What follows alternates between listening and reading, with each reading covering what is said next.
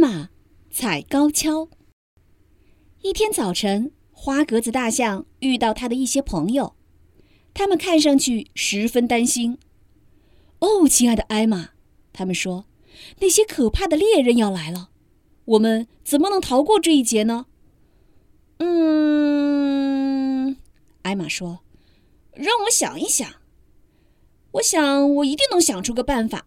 艾玛爱走路想事情，于是他走了起来。他一路走，一路想。那些猎人先要找到象的脚印，然后跟着脚印找到象。正想得入神，忽然听到一个声音说：“小心，艾玛，别只顾低头走路，撞过来。”原来是一只高高的长颈鹿在对他说话。“对不起，”艾玛说，“我没抬头看到你。不过你正好给了我一个非常好的主意。”说着，他急急忙忙走了。“我有主意了。”艾玛对他们说：“我们可以踩高跷走来走去。现在可没工夫开玩笑。”艾玛，一只象说：“猎人就要来了。”我是认真的，艾玛说：“猎人是跟着我们的脚印找到我们的，他们从来不抬头看，也就看不见我们了。”那些象听了，认为艾玛的主意不错，马上就动手干起来。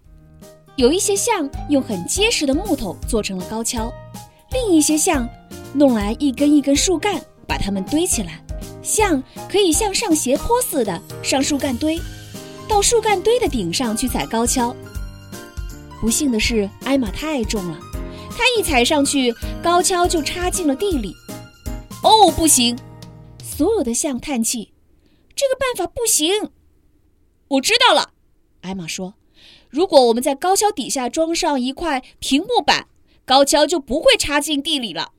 要是我们再把高跷漆成绿色，艾玛说，猎人还以为它们是一棵棵植物呢。我们还可以把底下的木板做成怪物的脚的样子。如果我们把它们倒着装在高跷底下，我们走来走去就走出一排怪物的脚印。不过这些脚印走的方向正好和我们走的方向相反。猎人跟着怪物的脚印走。也就离我们越来越远了。很快，那些象踩着高跷走了起来，留下一排脚印。他们指引的方向和他们是相反方向呢。那些猎人越是追踪，他们离我们就越远。艾玛咯咯笑着说：“不过有一件事，艾玛忘掉了。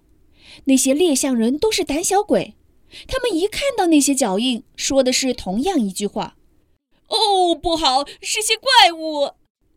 他们吓得浑身发抖，赶紧走向相反的方向，也就是朝向他们走的方向逃走了。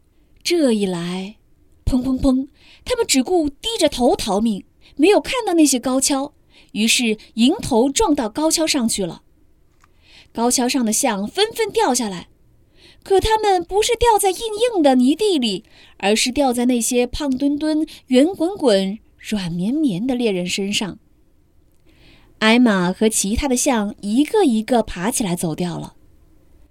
天哪！哦，天哪！他们说：“那些猎人呢？他们过了好半天，才好不容易哼哼哈哈的逃走了。他们再也不要回来了。”艾玛万岁！所有的象欢呼：“他的好主意救了我们！”现在我们再也用不着这些高跷了。我们是用不着它们了，艾玛笑着说。不过我们可以踩着高跷玩喽。接下来他们踩高跷玩，玩得很累很累，但是非常开心。